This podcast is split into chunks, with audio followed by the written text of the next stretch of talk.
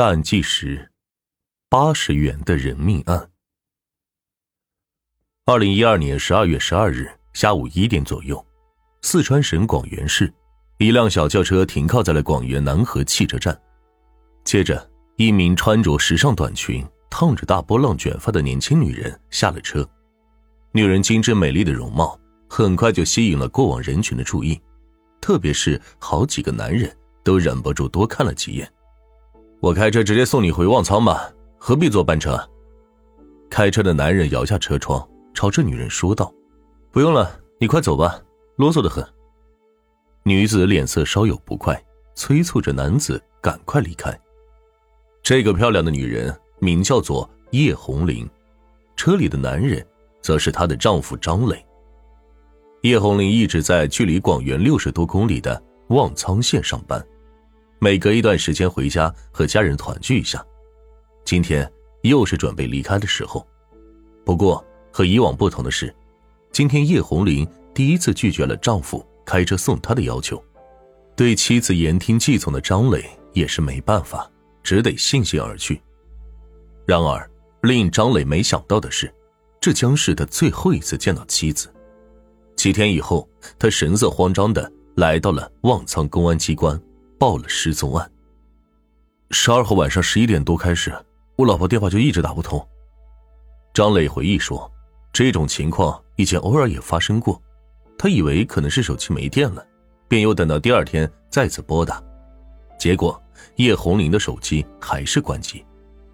就这样又过了一两天，上小学的儿子过生日，当妈的居然没有回来，这一下张磊是有些着急了。”原本还有些顾虑，到现在也顾不上那么多了。张磊赶紧选择报案。你妻子十二号那天是回旺苍来上班是吧？她做什么工作的？警方正在做笔录，可是张磊却开始支支吾吾。你难道不知道你老婆做什么吗？呃，不，不是的，我我我知道，她做美容美发。可是警方继续询问下去。这才发现，这两口子真的很古怪。张磊只是说叶红玲在旺仓的美容美发店上班，可是具体是哪一家却一问三不知。自己每次送老婆来旺仓，都是在滨河路下车，从未到过他上班的店面。做夫妻做成这样也是够离谱的。不过叶红玲自从十二月十二日到报警那天，已经失踪三天以上了，确实很反常。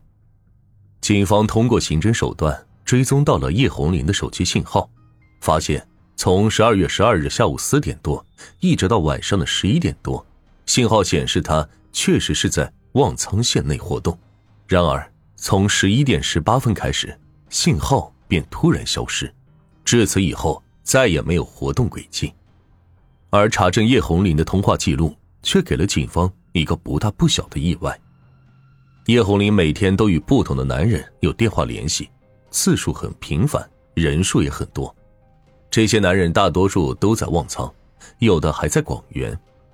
如果说打扮时尚、容貌美丽的叶红林真的是做美容美发，结合这些通话记录来看，警方大胆的推测出了一个结论：叶红林或许从事的是非法的皮肉生意，而她的手机信号在十二日当晚十一点多。突然消失，又意味着什么呢？叶红玲三十七岁，与丈夫张磊育有一个儿子。这几年，夫妻俩在宝轮镇上买了三室两厅的商品房，将老人接过来同住。叶红玲还给丈夫买了一辆汽车，用来拉客赚钱。可以说，这一家老小吃喝拉撒所有的开销，都是来自于叶红玲一个人赚钱供养。在进一步对其的背景调查后，警方了解到了更多的情况。原来，作为丈夫的张磊，其实早已经知道妻子在外面从事的是特殊职业，且已然默许。这样心甘情愿、自愿戴绿帽的男人，也算是奇葩一个了。而叶红玲失踪之前的几天，张磊又做出了一个非常奇怪的举动。警方在追踪叶红玲银行卡的使用情况时，无意之间发现。十二月五号、六号、七号这三天，张磊居然连续的从叶红林名下的一张银行卡中提取了共计十万元的现金，十万元，这可不是一个小数目。结合叶红林从事的特殊职业的情况，会不会是张磊心生厌恶、嫌弃妻子，在取完钱之后杀人灭口而泄愤呢？这个推测也不是没有道理。一个人虽说一直戴着绿帽，并不等于他想要永远戴绿帽。万一哪天发了疯，也是做得出来这些恶行的。然而，在继续调查了张磊之后，警方推翻了这个想法。经证实，张磊取走的十万块是借给亲戚放水用的，也就是类似于高利贷。这是许久之前就说好的事情。另外，这一家人所有的经济来源都依赖于叶红林，张磊为什么要杀掉他，断了自己的生活支撑？这在逻辑思维上也说不过去。这边调查叶红林手机通话记录的侦查员又发现了新情况。张磊回忆。自己是十二号下午一点与妻子分开，而叶红林的通话记录显示，就在丈夫离开的一两分钟后，他就打了另外一个广元本地的电话号码。随后，他一直在广元停留到了下午三点多，这才离开前往旺仓。